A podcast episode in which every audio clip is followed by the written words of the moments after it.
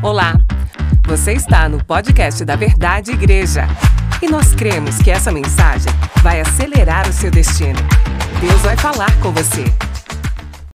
Glória a Deus. Boa noite a todos, graça e paz. A história da Luísa é uma história de superação e, como eu falo em Acelere Seu Destino, o seu milagre está em trabalho de parto, esperando a hora para nascer. A Luísa, Tiago são mais que vencedores em Cristo Jesus. E é em cima desse tema que eu quero ministrar essa noite e compartilhar essa palavra com você.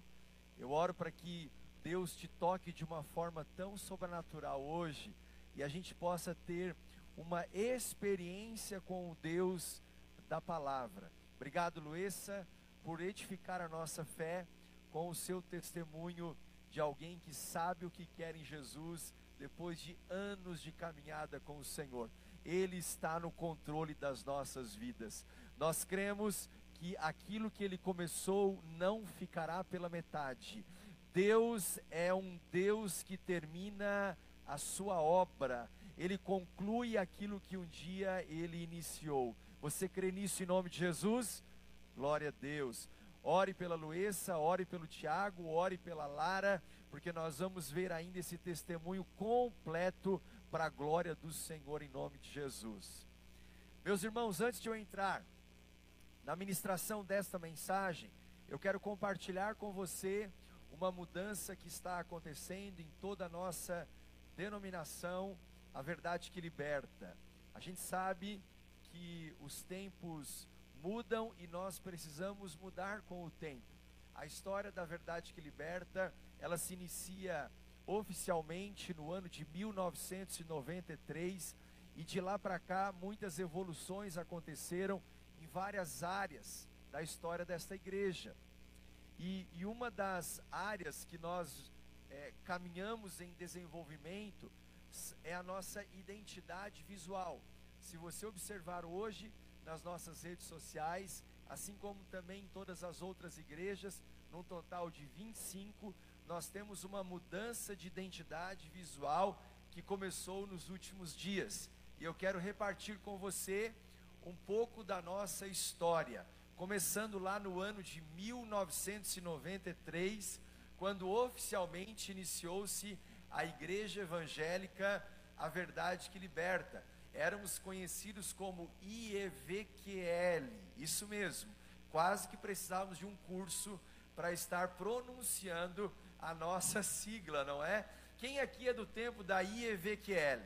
Olha só, temos um pessoal aqui, né? Não vou revelar a sua idade ou pelo menos o seu tempo de caminhada, mas quantas histórias nós já vivemos juntos de lá para cá. Então, de 93, caminhamos aí até o ano de 2001, sendo IEVQL. Em 2001 até 2007, nós fizemos uma mudança, e aí não apenas mais com o nome Igreja Evangélica Verdade que Liberta, mas nós lançamos uma logomarca.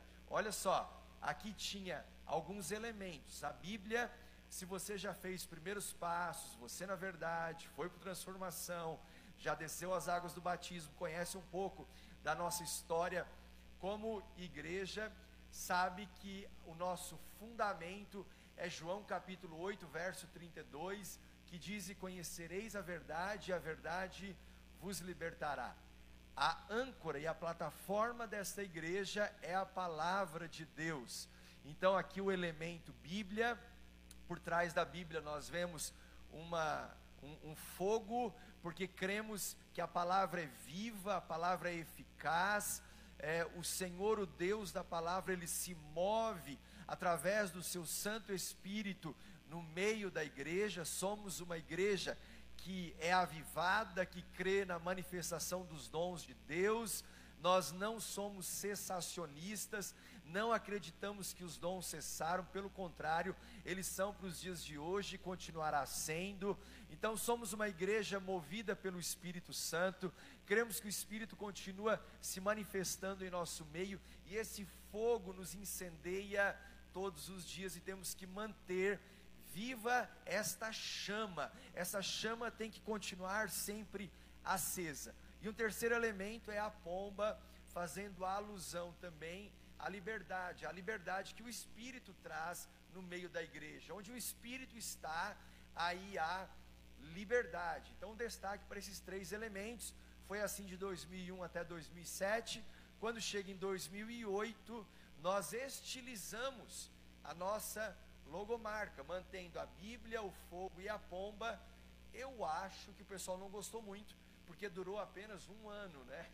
Foi só em 2008. E aí, quando chega em 2008 ainda, até 2012, muitas pessoas aqui já, já são desse tempo. Nós começamos os nossos informativos, não sei se você lembra, os nossos informativos mensais, eles já eles começaram com esta logomarca, mantendo ali também a Bíblia, a pomba, fazendo alusão à liberdade, enfim. Quando chega em 2000, ah, e aí, só um detalhe, voltando ali, então lá atrás éramos IEVQL, melhoramos muito, porque os tempos mudaram, nós mudamos com o tempo. E aí a gente conseguiu tirar o quê? Né? É, foi uma grande mudança. Então, a gente passou a ser conhecido como IEVL, Igreja Evangélica, a Verdade que Liberta. Quando chega em 2012, nós lançamos uma nova proposta que tem nos acompanhado até os dias de hoje, aí sim como a verdade que liberta. AV Tubarão, porque é a maneira abreviada como a gente foi denominando todas as nossas 25 igrejas, assim como a AV Tubarão, tem a AV Capivari, a AV Içara, AV Arananguá, AV Matelândia, a AV Florianópolis e assim por diante. E aqui os elementos também, como a, a pomba, é, fazendo alusão também ao Espírito Santo, Aí foi inserido o ramo de oliveira, é, lembrando né, do dilúvio, que quando as águas do dilúvio, do dilúvio abaixaram, e vem a pomba trazendo a, o ramo de oliveira no seu bico, anunciando esperança para a reconstrução da humanidade, o recomeço. Então, este ramo é símbolo do recomeço, porque acreditamos que as pessoas chegam na igreja de um jeito e aqui elas recomeçam também a sua nova história. As asas da pomba, elas têm ali é, três, três partes fazendo alusão às páginas da Bíblia. Então a gente procurou manter em, nesse, nessa pomba os elementos e aí sim também a liberdade do espírito, enfim. Ah, só que os tempos continuaram mudando e nós queremos continuar mudando com o tempo e lançamos hoje oficialmente uma nova identidade visual com linhas mais modernas, com um design mais inovador, para sermos também uma resposta para esse tempo e nos comunicarmos com esta geração. Só fazendo aqui um resumo, 93 Igreja Evangélica Verdade que Liberta, ou IEVQL, na sequência 2001 Igreja Evangélica Verdade que Liberta, mas aí com a logomarca, até 2007, em 2008 a gente faz uma restilização, 2008 a 2012 IEVL, e de 12 até agora, esta logo que nos acompanhou até hoje, e agora eu queria que você recebesse o lançamento da nossa nova identidade visual com o vídeo que nós queremos passar.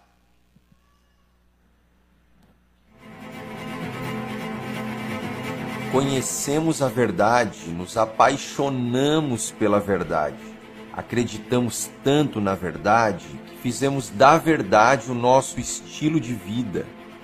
Porque Jesus é a verdade e Ele é a razão do nosso viver. Como viver a verdade que nunca muda em um mundo que muda o tempo todo, conservando uma cosmovisão bíblica enquanto inovamos na linguagem, na comunicação e no design. Os tempos mudaram com o tempo. Há uma força em movimento chamada Igreja. O mover de Deus é dinâmico, poderoso e sobrenatural. Sim, permanecemos enraizados na verdade. Na verdade, A nossa missão é levar as pessoas à liberdade através do conhecimento da verdade. Somos o povo da verdade.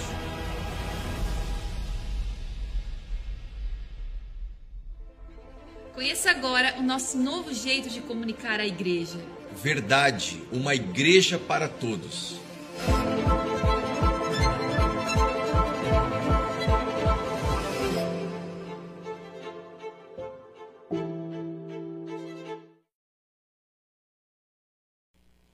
Glória a Deus. Então nós celebramos a mudança, porque a mudança é a única constante, e eu fiquei muito feliz com o resultado desta nova identidade visual. Então, a partir de agora, não mais AV Tubarão, ou AV Araranguá, ou AV Laguna, ou AV é, Marechal, AV Matelândia, ou Medianeira, mas sim como verdade. Nós somos o povo da verdade. Você pertence à verdade.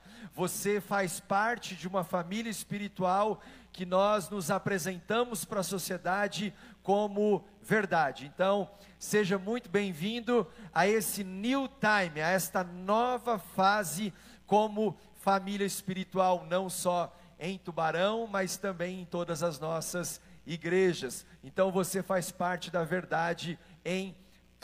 Amém? Espero que você tenha celebrado, gostado, que você tenha se alegrado com essas mudanças e que venham as próximas, porque os, o, o, as mudanças elas precisam nos acompanhar enquanto o tempo está também mudando. Amém, queridos?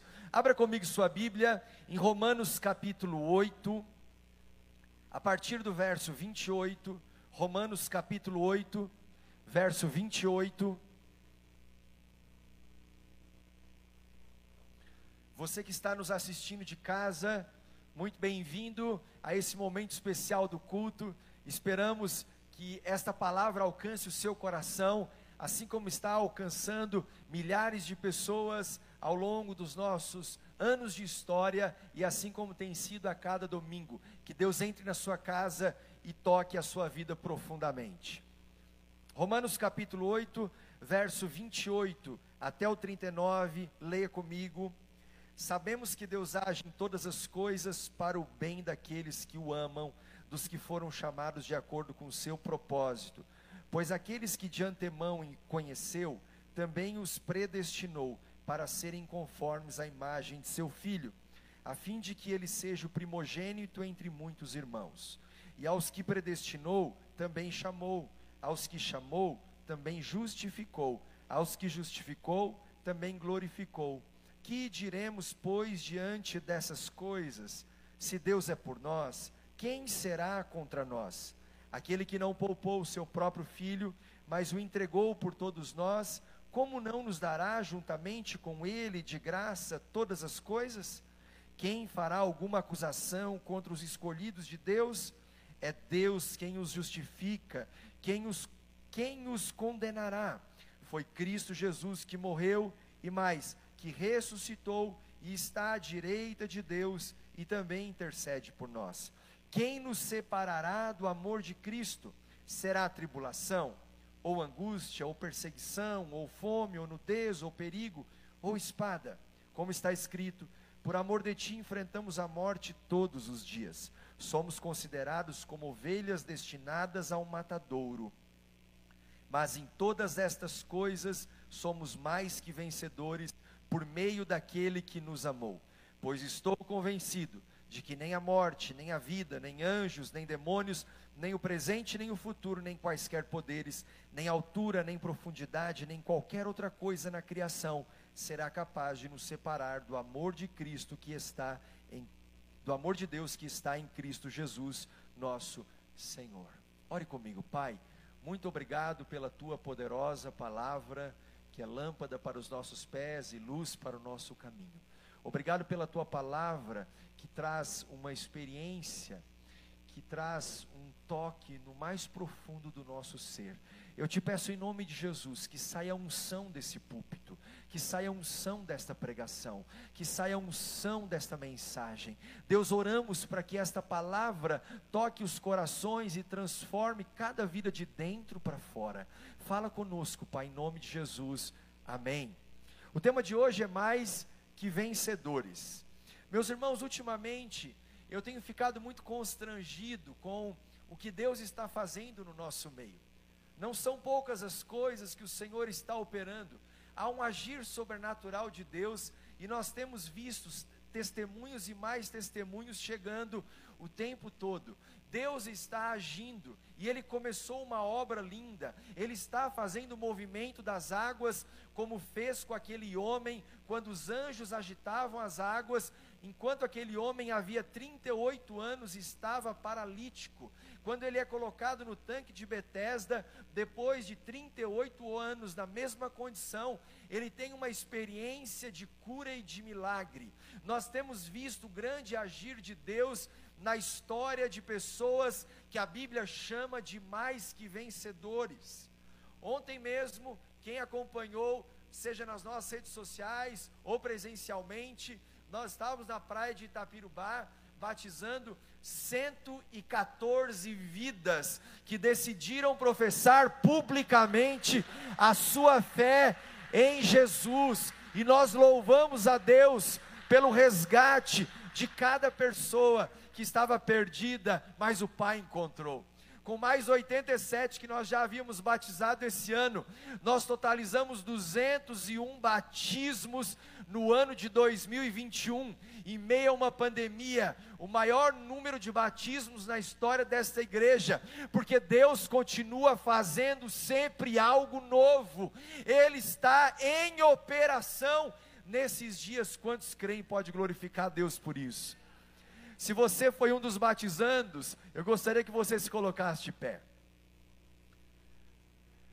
Uau, que alegria, que alegria, que alegria. Sejam muito bem-vindos, como membros desta casa, desta família espiritual. Que esta seja uma família para você pertencer. Que Deus abençoe, que venham os seus próximos, maiores e melhores anos que você encontre nesse lugar um ambiente para você frutificar, para você servir, para você usufruir e para você implantar o reino de Deus. Celebramos a sua decisão. Glória a Deus, glória a Deus. E queremos recebê-los nessa noite como membros desta família espiritual. Eu peço à igreja que estenda as mãos e nós vamos orar, Pai. Muito obrigado por cada vida que tomou uma decisão de descer as águas do batismo. Obrigado pelos 114 batizandos que é, ontem professaram publicamente sua fé, que tomaram a decisão mais importante da sua vida e hoje nós queremos recebê-los como novos membros da verdade. Nós queremos recebê-los como filhos espirituais, como ovelhas deste rebanho e abençoá-los. Abençoá-los para que cresçam, amadureçam, frutifiquem, multipliquem seus dons, seus talentos e que eles sejam um testemunho de fé para esta geração. Pai, que por trás dessa pessoa, onde há uma família, que as suas famílias sejam alcançadas. Meu Deus, que eles sejam instrumentos de bênção para alcançar os mais próximos, para alcançar os, os, o marido, a esposa, os filhos, os parentes de perto e de longe. Que eles sejam testemunho como sal da terra e luz do mundo, para influenciar e ganhar os seus vizinhos, ganhar os seus colegas de trabalho, alcançar esta cidade para Jesus, nós os abençoamos para a glória do Senhor. Amém. Aleluia. Sejam bem-vindos como membros desta casa. Pode sentar. Então nós temos visto o grande agir de Deus. São inúmeros testemunhos dos chamados mais que vencedores. Eu sei que você não veio, não veio para a igreja em busca de um título, mas a Bíblia te chama de mais que vencedor. É hora de você começar a se ver como Deus te vê. É hora de você começar a se posicionar como a Bíblia te posicionou. Você não é qualquer pessoa, você é mais que vencedor, apesar das falhas, apesar da, da nossa falibilidade, apesar das nossas fraquezas. Nós temos que mudar a nossa mentalidade e passar a nos ver como Deus nos vê. E sabe como Deus te vê? Deus te vê como mais que vencedor. E para todo mais que vencedor, para todo mais que vencedor, Deus tem um plano. E o plano que Deus tem é um plano perfeito. A perfeição do plano de Deus é impactante. Se você olha para a palavra e vê a perfeição do plano de Deus para todos que caminharam na história bíblica, é constrangedor, porque o amor de Deus sempre constrangeu os seus. O amor de Deus continua nos constrangendo, continua fazendo com que algo novo sempre aconteça. A perfeição do plano de Deus não há sombra de variação.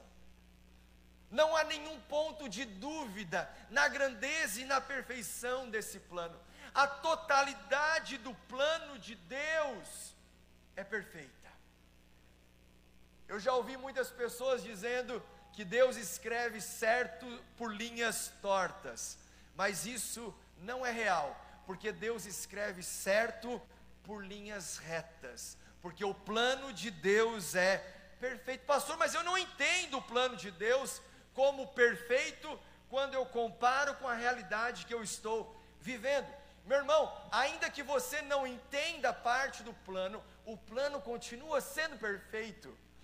Se todos nós fôssemos ali para fora agora e cada um escolhesse um canto desse prédio para olhar essa edificação, todos nós teríamos uma perspectiva. Nós, nós só enxergaríamos sob um prisma mas nós que somos limitados, com a nossa mente humana que alcança até um determinado limite, conseguimos enxergar parte do todo. Mas Deus tem a vista de todos os pontos. Você tem um ponto de vista, mas Deus tem a vista de todos os pontos. Deus enxerga os detalhes que você não está vendo. Então, ainda que você não entenda parte do plano, o plano continua sendo perfeito. Ainda que você discorde temporariamente de um plano perfeito de Deus, por não compreendê-lo na sua totalidade, o plano continua sendo perfeito. Ainda que você passe por lutas, por aflições, por batalhas, por provas, o plano continua sendo perfeito. Por falar em plano, você há de convir comigo que todo mundo tem um plano para as nossas vidas, é ou não é? Todo mundo tem um plano. Se eu abrir aqui para pedir uma opinião, qual seria o melhor plano que você considera para a minha vida, cada um daria uma sugestão. Se você for no banco, o banco tem um plano para a sua vida, tem ou não tem? Ele vai dizer para você investir, porque se você investir, o seu futuro está garantido. O governo tem um plano para a sua vida, tem um plano de aposentadoria. Ele disse que você tem que contribuir para quando você é, fizer tantos anos de contribuição, você possa usufruir desse benefício. Até o governo tem um plano para a sua vida. Se você for numa agência de viagens, a agência de viagens tem um plano para suas férias, tem um plano para o seu lazer. Se você conversar com um amigo, o amigo tem um plano para o seu final de semana. Todo mundo tem um plano para nós. Se até o amigo tem um plano, que dirá o inimigo, é ou não é? O inimigo tem um plano para nós que é roubar, matar e destruir. Agora, quando eu e você nós conhecemos, descobrimos, nos é revelado o plano de Deus. Uau! Nós nos rendemos a esse plano. Eu escolhi me render ao plano de Deus. Quando você descobre que só tem uma vida, e mesmo que todo mundo tenha um plano para você, você tem que escolher um plano a seguir. Eu já fiz a minha escolha. Quem aqui já fez a sua escolha? Eu escolhi seguir o plano de Deus. E o plano de Deus é um plano perfeito. Diga comigo, é um plano perfeito. Aleluia! Então nós estamos a cada dia tateando esse plano. Nós queremos estar nesse plano, nós queremos mergulhar nesse plano, nós queremos viver nesse plano, mesmo em meio aos nossos erros e acertos, eu quero permanecer dentro do plano perfeito de Deus. É natural que há dias que eu me sinta mais fraco, outros parece que nada me detém, outros eu penso que eu não vou conseguir, mas tem outros dias que eu penso que eu sou imparável. Não é assim que nós lidamos com os, o, o nosso misto de sentimentos dentro da realidade da nossa humanidade. Mas ainda assim nós escolhemos permanecer no plano, porque nós descobrimos que Deus nos considera mais que vencedor, apesar do momento que estamos vivendo. Ou seja, você pode viver um mau momento, mas o mau momento é só um momento, e esse momento não te define. Você pode passar por um momento de luta, você pode passar por um momento de perda, um momento de dor, um momento de aflição, mas esse momento nada mais é do que um momento, e todo momento passa. São nessas horas que nós temos que escolher a que plano continuar seguindo. E nós temos que todos os dias nos acordar pela manhã, dizendo: Eu escolho permanecer no plano perfeito de Deus. Eu escolho permanecer e seguir esse plano maravilhoso que Deus tem para mim, ainda que eu não entenda, ainda que eu não compreenda a sua totalidade, ainda que a minha perspectiva não alcance a vista de todos os pontos que Deus tem, eu decido confiar. Eu decido crer, porque eu não estou andando, por, eu não estou vivendo por aquilo que eu vejo, eu não devo viver por aquilo que eu sinto, eu devo viver por aquilo que eu creio. E eu creio no Deus que me escolheu, eu creio no Deus que me chamou. Assim deve ser uma igreja que se move por fé. Todo mundo tem um plano e você pode agradecer a todos pelo plano que eles têm para você ame a todos, honre a todos, mas ei, fique com o plano de Deus. Fique com o plano que Deus tem para você. Meu irmão, se você não entregar para o banco o que ele quer, na contrapartida do plano que ele tem para você, o banco te abandona. Abandona ou não abandona? Abandona. Se você não cumprir as exigências que o seu cliente está fazendo, ele te abandona. Se você não cumprir até com a agência de viagens, ela te deixa na mão e você fica sem férias. Com seu amigo não é diferente. Meu irmão, escute. O Rexona diz que não te abandona, não é? Mas vai ficar dois dias sem usá-lo para ver se ele não te abandona. Agora escute. Deus é fiel para cumprir tudo aquilo que ele prometeu porque ele não é homem para que minta, e nem filho do homem para que se arrependa. Aquilo que ele prometeu, ele vai cumprir. Ele vai cumprir, aleluia. E o plano de Deus, que é perfeito, tem dois objetivos principais. O primeiro deles é para o seu bem, e o segundo objetivo é para a glória dele. Jeremias capítulo 29, verso 11 diz que os planos que Deus tem para nós são planos para nos fazer prosperar e não para nos causar dano, planos para nos dar esperança e um futuro. O plano que ele tem, por mais que você não entenda, é um plano perfeito para o seu bem, e é um plano perfeito para o seu bem que vai fazer com que o seu testemunho seja para a glória dele. O plano de Deus, quando você decide abraçar o processo e se submeter à vontade dele, que é boa, perfeita e agradável, sempre vai ser para o seu bem, ainda que pareça o contrário, e sempre vai ser, em última instância, para a glória dele. Aleluia! Então é hora de nós começarmos a enxergar todo o plano perfeito de Deus como um plano vitorioso. Você pode passar por uma perda, mas você não é um perdedor. Você pode passar por um fracasso, mas você não é um fracassado. Você pode passar por uma derrota, mas você não é um derrotado. Assim como também uma vitória pode não significar muita coisa. Se você acompanhou provas de Fórmula 1, você já, já viu é, é, muitos grande, grandes prêmios de pilotos que eram retardatários, que estavam nas últimas colocações. Alguma coisa acontece nas posições da frente, um tromba com o outro, bate, carro quebra, chuva vem, pneu não é trocado, tinha que entrar no box, não entrou, faltou combustível, e de repente aquele que está lá atrás vem e vai ultrapassando e vence a corrida. Ele foi para o pódio, mas aquele pódio, ele pode significar apenas uma vitória. Agora, o que a Bíblia quer dizer quando nos chama de mais que vencedores? Mais que vencedores é para aqueles que não são definidos por uma vitória ou por uma derrota, mas são aqueles que são definidos que, independente do resultado, permanece vencendo. O Senhor te chamou para permanecer vencendo, apesar do momento, seja nos dias bons, seja nos dias maus, seja no vale, seja no monte. Ainda que eu ande pelo vale da sombra da morte, eu não temerei mal algum, porque o Senhor é comigo. Isso é uma postura de um mais que vencedor. Mais que vencedor. Aleluia. Então é hora de nós começarmos a nos ver como Deus nos vê. E por falar em vitória, é da natureza do homem o ímpeto de vencer. Você olha uma criança, uma criança, ela começa a entender algumas coisas, se comunicar com o irmãozinho, brincar com o amiguinho, e se tem alguma coisa em jogo, ela já quer vencer. Ela nunca quer perder, porque Deus imprimiu dentro do ser humano o ímpeto pela vitória.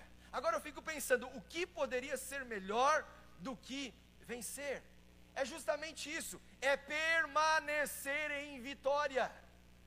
Melhor do que vencer, melhor do que chegar num pódio, melhor do que receber uma medalha de 100 metros rasos, é saber que nós estamos numa maratona, nós estamos numa jornada, e o Senhor já nos prometeu uma coroa de glória incorruptível onde o nosso foco é a eternidade. Então eu posso afirmar, sem sombra de variação ou medo de errar, o final desta história é vitória. É por isso que o Senhor nos chama de mais do que vencedores. Agora, para nós vivermos como mais do que vencedor, três coisas que eu e você precisamos saber. A primeira delas, anote isso: saiba quem está no controle da sua vida. Quem está no controle da sua vida? Deus ou o diabo? Deus. Olhe para a pessoa que está do seu lado e diga: Deus está no controle da sua vida. Olhe para o outro e diga: Deus está no controle da sua vida. Romanos 8, 28 a 30 diz: Sabemos que Deus age em todas as coisas. Diga comigo, em todas as coisas. Diga para o bem. Diga para o meu bem Aleluia. Sabemos que Deus age em todas as coisas para o bem daqueles que o amam, dos que foram chamados de acordo com seu propósito. Pois aqueles que de antemão conheceu também os predestinou para serem conformes à imagem de seu filho, a fim de que ele seja o primogênito entre muitos irmãos. E aos que predestinou também chamou, aos que chamou também justificou, aos que justificou também glorificou. Eu quero destacar o começo desse texto que diz: Sabemos que Deus age em todas as coisas para o bem daqueles que o amam. Eu era recém-convertido, quando eu morava em São Paulo, estava voltando para passar um fim de semana com a família. E quando eu chego na rodoviária aqui em Tubarão, meu pai está me esperando logo cedo pela manhã, depois de viajar a noite toda, e ele me traz a notícia de que um irmão aqui da igreja havia falecido, uma família muito querida que até hoje está conosco e foi um grande impacto. Eu estava começando a minha caminhada de fé, é, conhecendo os irmãos, me aproximando, criando laços, vínculos de família espiritual. E eu tinha muito amor por tenho muito amor por aquela família. E quando soube do falecimento daquele irmão, meu coração ficou apertado e fomos até a família e Deus me deu uma experiência, Deus me deu uma palavra que foi justamente sobre Romanos 8, 28 que tudo colabora para o bem daqueles que amam a Deus. Quando eu vi aquela irmã que estava passando pelo luto, eu me aproximo dela e eu dou esta palavra para ela, dizendo: Minha irmã, tudo colabora para o bem daqueles que amam a Deus. Sabe quando você libera uma palavra e, e, e você tem aquela convicção que de você saiu virtude, que o poder de Deus foi transferido, que o coração dela foi tocado. Eu não sei se ela teve uma experiência que fez tanto sentido para o coração dela como fez para o meu. Toda vez que eu vou ler Romanos 8, 28, eu me lembro daquele episódio quando eu tinha 19 anos, porque eu tive uma experiência com o Deus desta palavra. Porque a, a letra mata, mas o espírito vivifica. Quando esse espírito que vivifica, ele entra num coração que está aberto e receptivo, ele produz vida. Vida.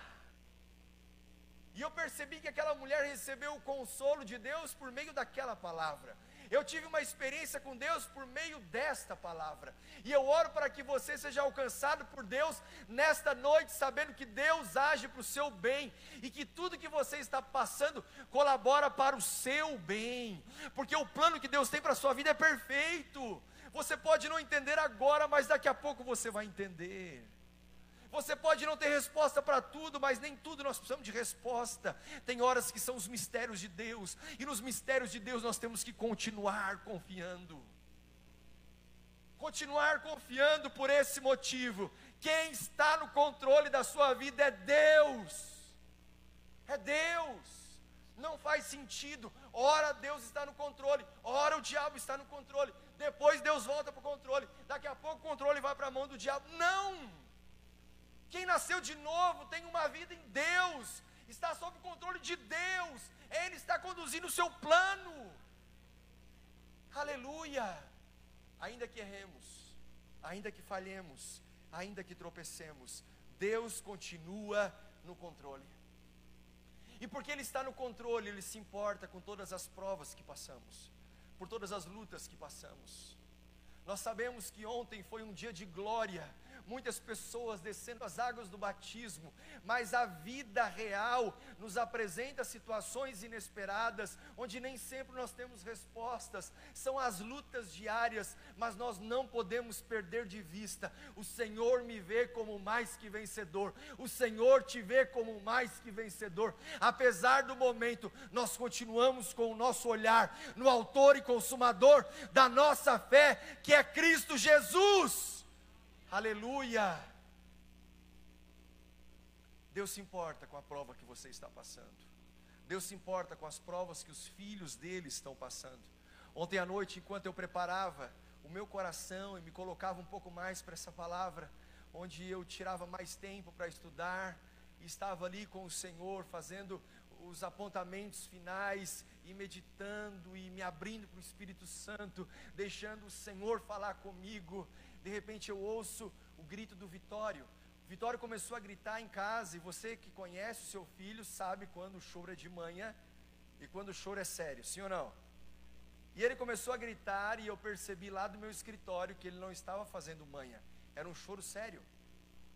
E ele começou a gritar cada vez mais alto, e de repente eu saio do escritório e vou até ele, e ele está gritando é, com toda a sua força, e ele tinha acabado de encostar o rosto num ferro quente de passar roupa, onde ele ficou com toda a marquinha aqui, pegou no braço, pegou na mão, sabe aquela cena onde um pai vê o filho e o desejo do meu coração é: eu queria que fosse no meu rosto, eu queria que não fosse com você, filho, eu queria estar no seu lugar, eu queria trocar, eu queria trocar de lugar com você, eu queria evitar com que você passasse por isso, mas, mas eu não posso, faz parte da vida. Aí eu olho para a palavra e a palavra diz: Nós, pais que somos maus, sabemos dar coisas boas aos nossos filhos, o que dirá o nosso Pai que é bom, que está no céu? Se nós pedirmos, porque Ele não nos daria?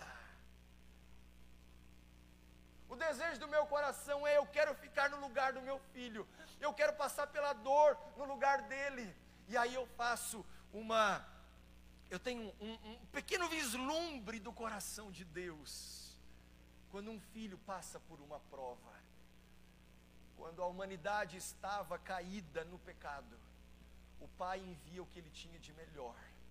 Ele envia Jesus para se colocar no nosso lugar, para ir para a cruz no nosso lugar, para morrer no nosso lugar, para levar os nossos pecados, para redimir a humanidade. Se eu que sou mau sei dar coisas boas para os meus filhos, quando ele sofre, eu quero sofrer no lugar dele. Imagina o coração do pai, quando vê um filho passando pela prova, ele não te abandona, ele não te desampara. Salmo 27 diz: Ainda que teu pai ou tua mãe te desamparasse, eu te acolheria. Receba essa palavra da parte de Deus. O Senhor está sempre com você em todos os momentos.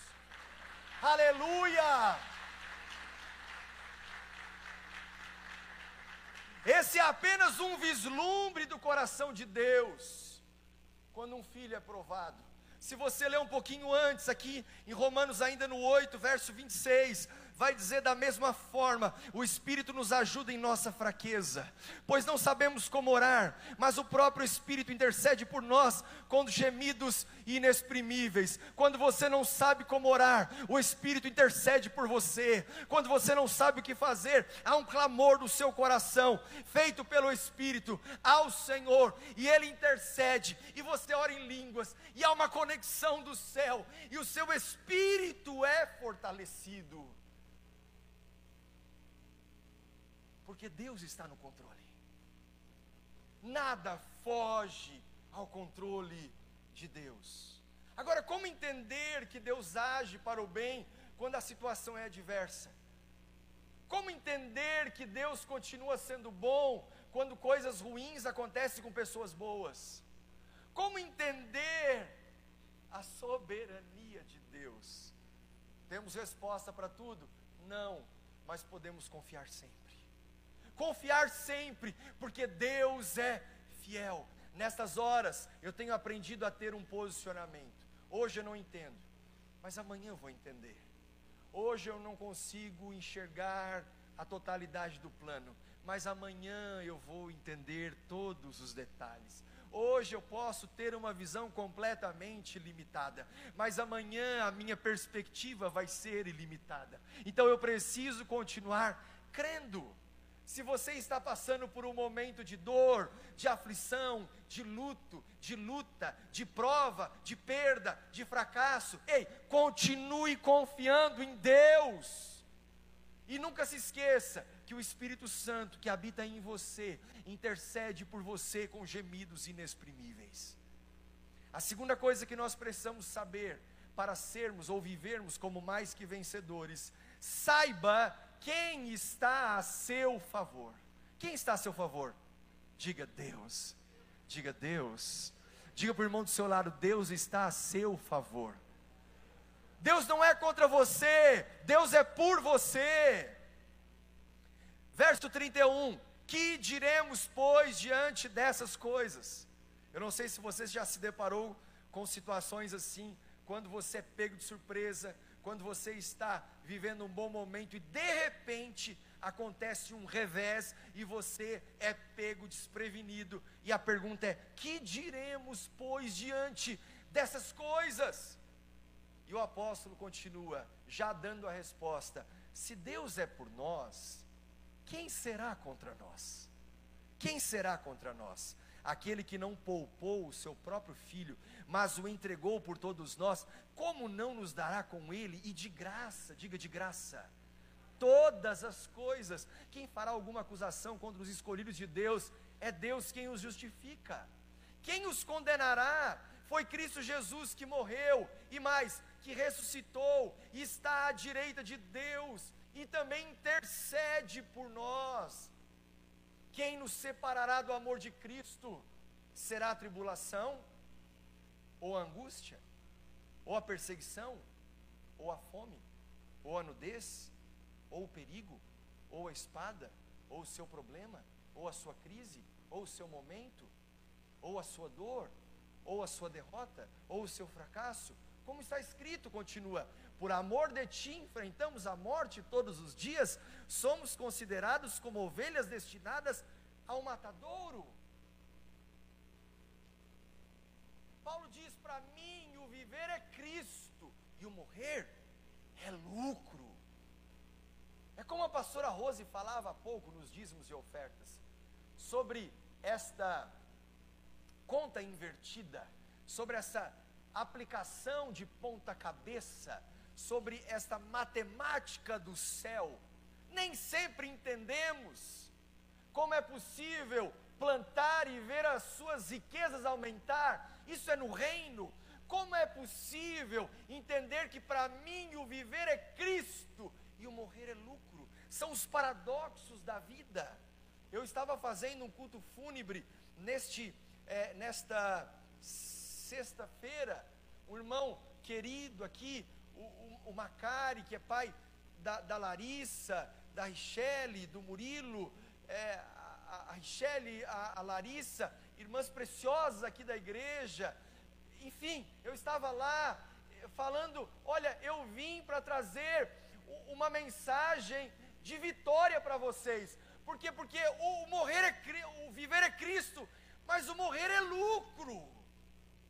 Esse é o evangelho para aqueles que se veem como mais que vencedores. O mais que vencedor não é aquele que nunca perdeu, mas é aquele que se levanta novamente sempre que for necessário.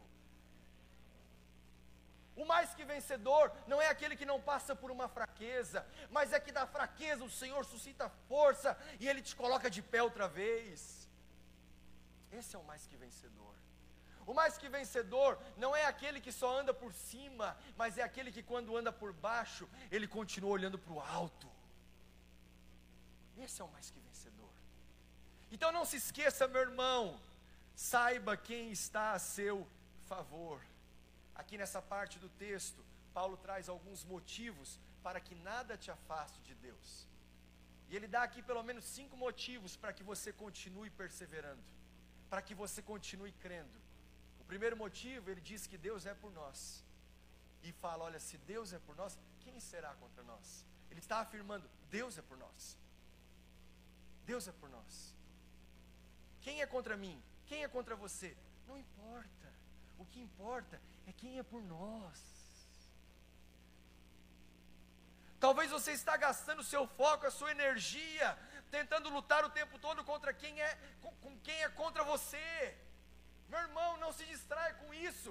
Tenha sua, o seu foco na certeza de quem é por você. Porque isso é o que realmente importa.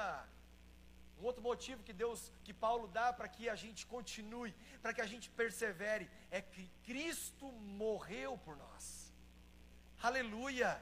Então, meu irmão, se Deus deu o que ele tinha de melhor, o próprio Filho, por que ele não nos daria todo o restante segundo as nossas necessidades que ele sempre supre? Jesus usou o mesmo argumento para que as pessoas não se preocupassem quando ele fala em Mateus que Deus cuida dos pássaros, Deus cuida das ovelhas, Deus cuida dos lírios do campo. Então não andeis ansiosos por coisa alguma, não se preocupem com o dia de amanhã, porque é para cada dia basta o seu mal. É o que Jesus estava ensinando. Eu estou vivendo uma estação das decisões mais importantes, talvez, do meu ministério nesses cinco anos de história.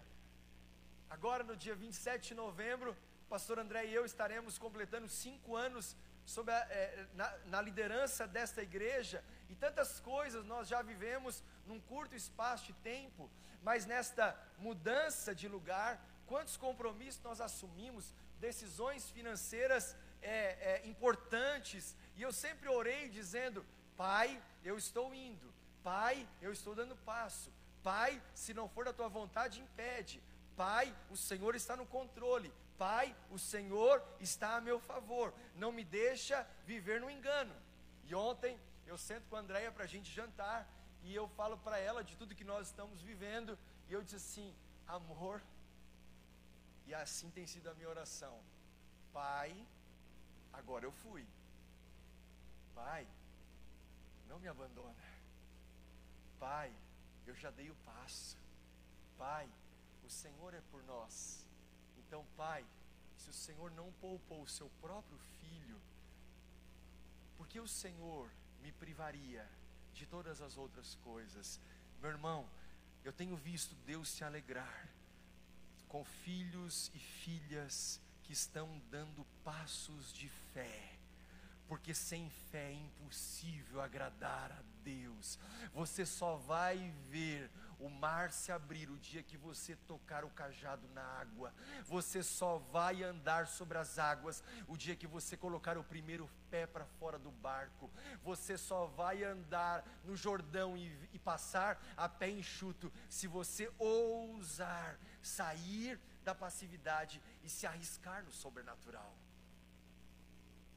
Um outro motivo que Paulo dá para que a gente persevere é que Deus nos justificou. Enquanto Satanás está diante do trono da graça, nos acusando, como acusou Jó, e o Senhor permitiu, mas deu limites de atuação, nós nunca podemos perder de vista que, ainda que ele nos acuse, Deus já nos justificou. O sangue do Cordeiro nos cobre, o sangue do Cordeiro nos lavou, o sangue do Cordeiro nos redimiu, o sangue do Cordeiro nos justificou. Aleluia! E Cristo intercede por nós. Esse é um outro argumento que Paulo dá para que a gente continue.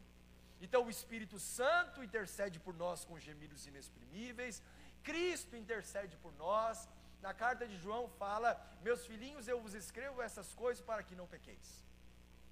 Se porém alguém pecar, tem um advogado junto ao Pai, Jesus Cristo, o justo. É Ele que intercede. Quando Jesus está entre os ladrões da cruz e um deles diz: Lembra-te de mim quando estiveres no paraíso. E Jesus diz: Ainda hoje estarás comigo como aquele que intercede junto ao Pai. Jesus, enquanto estava sendo crucificado, humilhado, enquanto ele estava sendo esnobado, traído, ridicularizado, a sua fala foi: Pai, perdoa-lhes, porque eles não sabem o que fazem. Então você está vendo Jesus novamente interceder por aqueles que estão entre nós. É Ele que intercede. O que te aproxima de Deus não é uma imagem de um santo pendurado na parede, mas é Jesus Cristo, o justo. A Bíblia diz que ninguém vai ao Pai a não ser pelo Filho, porque é Ele que intercede por nós. E por fim, o quinto motivo que Paulo nos dá é que Cristo nos ama. Cristo nos ama e ponto. Pastor, mas eu pequei. Cristo continua te amando. Pastor, mas eu errei. Cristo continua te amando. Pastor, eu fracassei. Cristo continua te amando. Pastor, eu não sei mais o que fazer. Cristo continua te amando. Não significa que Ele aprova o seu pecado, porque Ele nunca vai aprovar. Mas Ele continua amando o pecador.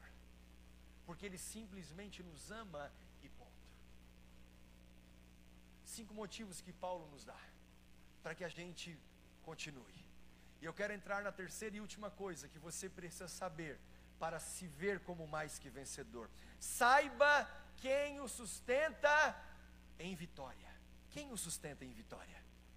Deus. Diga para o seu irmão: Deus o sustenta em vitória.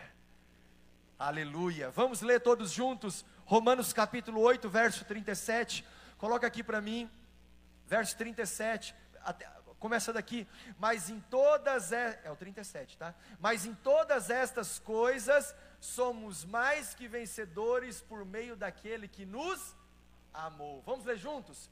Pois estou convencido. Você não está não tá convencido de nada assim, meu irmão.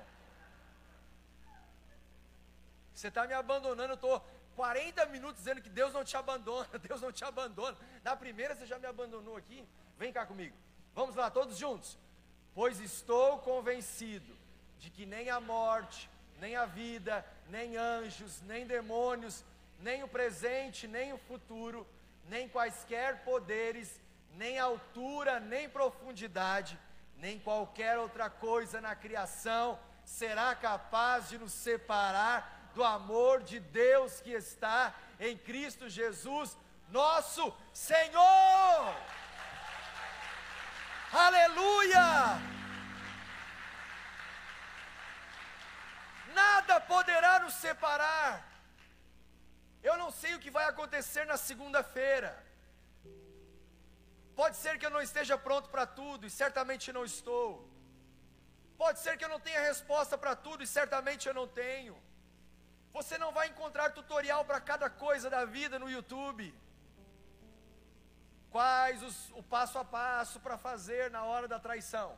Não, tem. O que, que eu vou fazer quando um filho adolescente cai nas drogas? Passo a passo. Não tem. Mas a Bíblia tem a resposta para tudo. A palavra de Deus tem a resposta para tudo. Esta é no, o nosso tutorial. Esse é o nosso passo a passo. Pastor, mas eu não estou entendendo. Continue confiando. Mas está doendo. Continue confiando. Mas eu não estou vendo o agir de Deus. Você não vive por aquilo que vê. Continue confiando. Mas eu não estou sentindo o Senhor a meu favor. Continue confiando, porque Deus nunca te desampara. Aleluia fazer quando a gente não sabe o que de fato deve ser feito? A ideia é de que eu estou convencido. Você tem que sair daqui hoje convencido. Não sobre você mesmo, mas de que nem a morte, nem a vida, nem anjos, nem demônios, nem o passado, nem o futuro, nem quaisquer poderes será capaz de nos separar do amor de Deus. É tipo a cena de Jesus chamando Pedro para andar sobre as águas. Um grande evangelista morreu há pouco, chamado Reinhard Bonk, que gastou a sua vida pregando no continente africano, em uma das suas célebres mensagens, ele diz, e já vi muitas pessoas replicarem esta palavra, ele diz que Pedro não andou sobre as águas, Pedro andou sobre uma palavra que foi o venha de Jesus. Reinhard Bonk diz: Pedro nunca andou sobre as águas, Pedro andou sobre uma palavra. Se você tem dúvidas sobre isso, ele conclui: coloque a sua sunga, se dirija até a praia e tente andar sobre as águas, e você vai perceber que aquelas águas não te sustentam. A menos a menos que você ouça um venha. Venha. Se você ouvir um venha, você anda sobre as águas.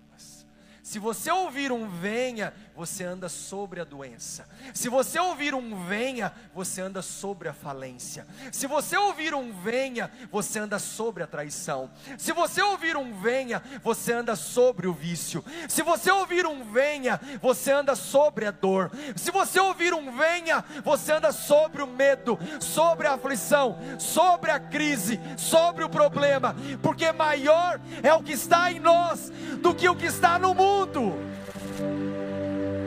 Esses são os mais que vencedores em Cristo Jesus.